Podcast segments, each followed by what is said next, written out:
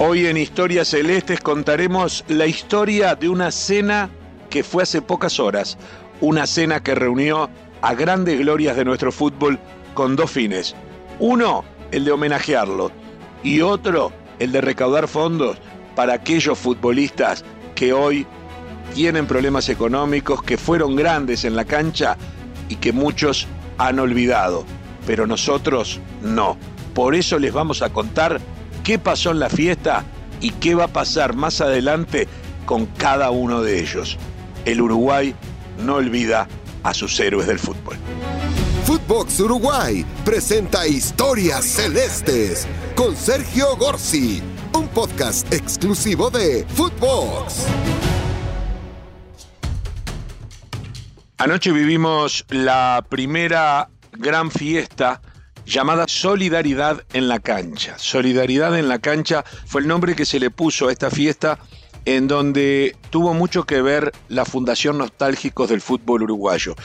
¿Qué es la Fundación Nostálgicos del Fútbol Uruguayo? Es una fundación que hace ya unos 10 años llevaron adelante algunos futbolistas que, liderados por Nelson Marcenaro y el Pocho Brunel, concientizaron al mundo del fútbol y a la sociedad sobre los problemas económicos que pasaban en aquel entonces y siguen pasando exfutbolistas cuya vida en el deporte profesional fue muy corta y fue en épocas, como digo yo, sobre todo para los que lograron grandes títulos, para los que fueron campeones de América y del mundo, llegaron 30 años antes, llegaron 20 años antes. Y además puede haber habido otras situaciones que lo llevaron a tener hoy dificultades. La Fundación hoy en día eh, trabaja para llegarle a más de 70 familias de exfutbolistas con distinto tipo de ayuda que va desde la ayuda económica directa como el apoyo en temas que tienen que ver con eh, medicina, odontología, eh, psicología, en fin, un montón de situaciones. Todo eso fue llevado a cabo a pulmón por una fundación que, insisto, lideraba Nelson Marcenaro, que fue un futbolista de Peñarol, que fue un futbolista de selección uruguaya, que integró el plantel campeón de América del Mundo del Peñarol del 82, que integró la selección uruguaya de eh, el Mundialito de la Copa de Oro de 1980-81 y que siempre se preocupó mucho por todo esto. Era un esfuerzo titánico, se remaba en forma eh, a veces desordenada y amateur, pero con muchísimo corazón, y éramos muchos los que lo íbamos apoyando. Pues bien, en este caso eh, se le ocurrió a la Asociación Civil Nostálgicos, a la Fundación, juntarse con eh, un productor de eventos privados, de grandes fiestas, de premiaciones, que es Juan Herrera, un hombre también ligado a una familia del periodismo y del deporte de muchísimos años. Lo cierto es que esa conjunción llevó a una fiesta en el Hotel eh, Radisson, una fiesta, una gala, una gran cena con show musical y con 18 premiaciones a 18 grandes jugadores de otros tiempos. Y la verdad que se transformó en un evento que quiero compartir con la gente como algo este, realmente emocionante. A mí me tocó y tuve el honor de ser invitado, obviamente en forma honoraria, a co-conducir, a ser maestro de ceremonia de este evento de entrega de premios, en donde también se remataban camisetas autografiadas y, bueno, y se hacían rifas, y bueno, se impulsaba la recaudación de, fondos para la, para la fundación. Me tocó estar con la colega y amiga eh, Ana Inés Martínez y, la verdad que fue momentos, fueron momentos muy emocionantes. Yo quiero repasar hoy, apenas repasar, quiénes fueron los 18 premiados, pero también fue muy emocionante recorrer las mesas y encontrarse con otras figuras del mismo nivel de los premiados que seguramente les va a tocar en el segundo evento, en la segunda edición, subir al escenario a recibir su premio. Muchos de ellos esta vez subían a entregarle el premio a sus ex compañeros o ex rivales. Fue realmente muy emocionante, fue una jornada que quedará en recuerdo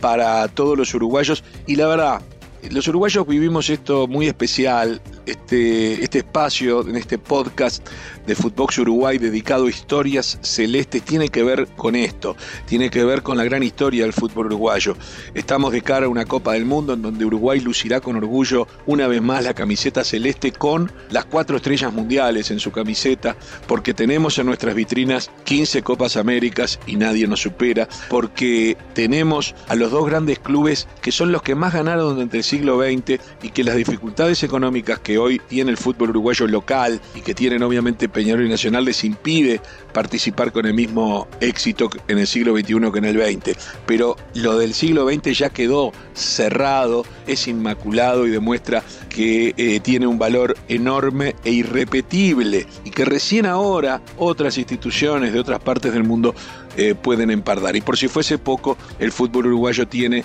la Copa de Campeones, la Copa de Oro, la Copa de Campeones Mundiales que se jugó una sola vez en 1980 y que algunos dicen que si fracasa la idea de hacer un mundial entre Uruguay, Argentina y, algún país de América del Sur, tal vez se pueda sustituir por otra Copa de Oro similar a aquella donde participaron los seis campeones del mundo hasta aquel momento y en este caso deberían participar los ocho porque se agregaron España y Francia con el tiempo. Pero quiero repasar, y esto es a modo de inicio porque en próximas emisiones de Historia Celeste vamos a profundizar en esta historia. Son futbolistas o exfutbolistas que lograron muchísimas cosas a lo largo de las décadas de los años 70, 80 y alguno ingresó también en la década del 90, como también algunos ya había comenzado en los años 60. O sea, que llenan un espacio importante de, historias, de vivencias, de recorrido. Eh, como arqueros homenajeados estuvieron Fernando Alves, campeón de América con Uruguay en el año 95, bicampeón sudamericano en el 77 y 79 a nivel juvenil, mundialista dos veces en mayores y dos veces en juveniles, eh, junto Gloria de Peñarol, Fernando Alves, junto a Rodolfo Rodríguez, Gloria Nacional, campeón de América del Mundo en 1980 con Nacional, campeón de América con la selección en el año 83 y arquero de la Copa de Oro en 1980 y con una trayectoria tremenda en otros medios, por nombrar uno en Brasil, en donde es ídolo de eh, la institución de Santos, o sea que de un equipo importante del fútbol brasileño. Pero también estaban, y me voy a apoyar por líneas defensivas, eh, estaba la premiación para Cacho Blanco, Juan Carlos Blanco, campeón de América del Mundo con Nacional dos veces, en 1971 y luego en 1980, cuando él y otros compañeros como Espárrago y Cascarilla Morales vuelven a Nacional nueve años después de haber recorrido el mundo y lo vuelven a sacar campeón de América del Mundo con otro compañero que le tocó ser técnico en ese momento que era Mujica. Bueno, Juan Carlos Blanco fue uno de los premiados ayer, fue uno de los reconocidos. Podríamos armar una saga imaginaria con el Indio Olivera, que estuvo allí para recibir su premio, el capitán del Peñarol, campeón de América del mundo del año 82, él también fue campeón de América con la Celeste en el 83 y le tocó también subir a recibir el premio en nombre de un compañero que vamos a llegar más adelante. Eh, hubo otro premio para el Tano Gutiérrez, que no estuvo presente, que es campeón de América con Peñarol del 82 y campeón de América del mundo, y también fue campeón de América del mundo con River Argentino, que ganó dos Copas Américas con la selección en el 83 y en el 87, eh, y que realmente eh, ha tenido una trayectoria sensacional y que además, eh, por ser uno de los directores de la empresa Tenfield, es de los que más apoya a, nostálgicos de hace muchos años y eh, lo apoyó también logrando que se grabara todo este evento para que se transmita próximamente en su pantalla de BTV. Estaba también Polilla de los Santos, Alfredo de los Santos, recordado futbolista del Club Nacional de Fútbol, que apareció en una gran generación de jugadores de los años 70 que ganaron todo a nivel juvenil, fue campeón sudamericano juvenil, integró distintas selecciones uruguayas y distintos equipos de eh, primera de Nacional, un futbolista que brilló como zaguero y brilló como número 9, uno de los más completos que conocimos. Por decir el mediocampo, Arsenio Luzardo, que fue la gran figura del Uruguay campeón sudamericano juvenil del año 79, en Montevideo, ganándole a la Argentina de Maradona, por ejemplo, dirigida por Menotti con un gol de él y además saliendo campeón juvenil y al año siguiente campeón de América del Mundo con Nacional en el 80 y campeón en la Copa de Oro del 80-81. Estaba Rubén Paz, que fue el mejor 10 de Brasil, de Uruguay y de Argentina. Es insólito en su momento, era el mejor 10 jugando para Racing de Avellaneda, para Peñarol en Montevideo o para el Inter de Porto Alegre y que ganó también en su momento el premio del mejor 10 de América. Eduardo de la Peña, recordado integrante del Nacional Campeón de América del Mundo del año 80 y autor de uno de los goles más recordados en el relato de Víctor Hugo, cuando repite incesantemente de volea, de la peña, de la peña, de volea, de volea, en aquel gol eh, de 1980. Juan Ramón Carrasco, un fenómeno en el equipo que haya jugado, uno de los jugadores más completos que conocimos,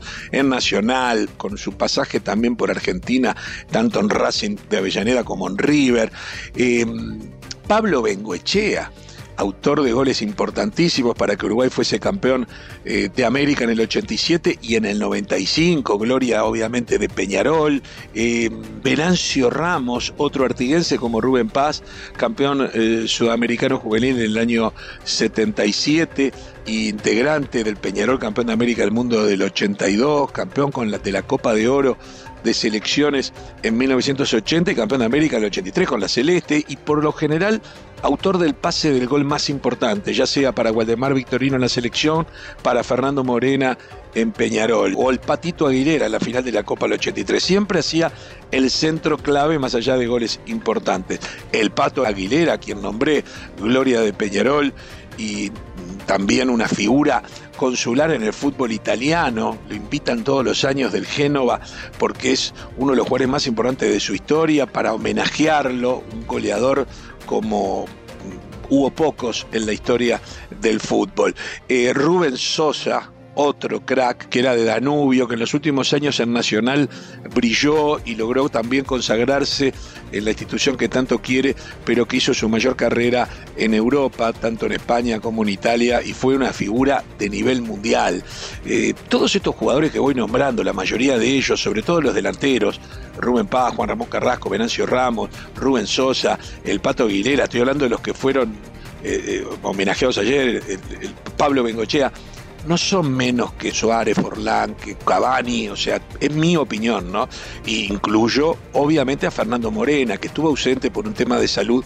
y justamente Fernando Morena, campeón de América del Mundo con Peñarol del 82, el más grande goleador de la historia del fútbol uruguayo y de Peñarol, y con la selección campeón de América en el 83, no pudo estar y el premio lo recibió su capitán, porque el capitán era Lindo Olivera, que era otro de los premiados y también recibió el premio por él. Hubo mucha más gente, hubo mucha más gloria del fútbol. Había dos directores técnicos todavía en actividad, como Gerardo Peluso, que fue premiado, y Jorge Fossati, que también fue premiado, ambos con una trayectoria eh, impresionante. Primero, una buena, correctísima, buena eh, trayectoria como futbolista, pero sobre todo como técnicos, llegando a lugares importantes a nivel continental y mundial. Todos ellos fueron los 18 homenajeados. Voy a profundizar en próximas emisiones de Historia Celeste en historias más eh, precisas de cada uno, porque cada uno de estos 18 merece un podcast especial, merece un capítulo especial. Pero no solo estos 18, sino la cantidad de figuras que estuvieron presentes en la fiesta y que acompañaron todo esto, como Jorge Seré, como eh, Palito Mameli, eh, Damaso Clavijo, eh, Amaro Nadal, el Toto Jiménez, Marujo Otero, Pedro Custodio, Miguel Falero, Coquito Rodríguez, tantos jugadores, exjugadores, Vizca Isacú, Pelado Peña, Rafael Villasante. Estoy hablando de jugadores que no fueron premiados ayer. El puchero Miguel Ángel Piazza, Heber Revetria, ellos no fueron homenajeados ayer específicamente pero perfectamente pueden serlo en la próxima edición o pueden tener historias similares. Y la verdad que todo esto nos disparó ganas de compartirlo con los uruguayos, que estén donde estén, sepan que en el Uruguay hay gente que se ocupa, primero, de homenajear a cada una de sus glorias y también hay gente que se ocupa de trabajar, algunos que son glorias y otros que les ha ido bien en los negocios a través de empresas, les preocupa la situación de quienes necesitan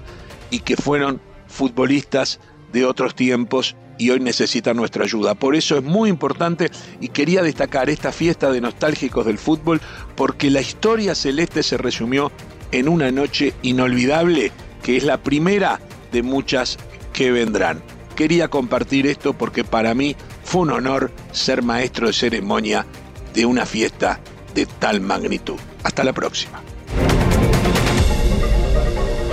Esto fue Historias Celestes, un podcast exclusivo de Footbox.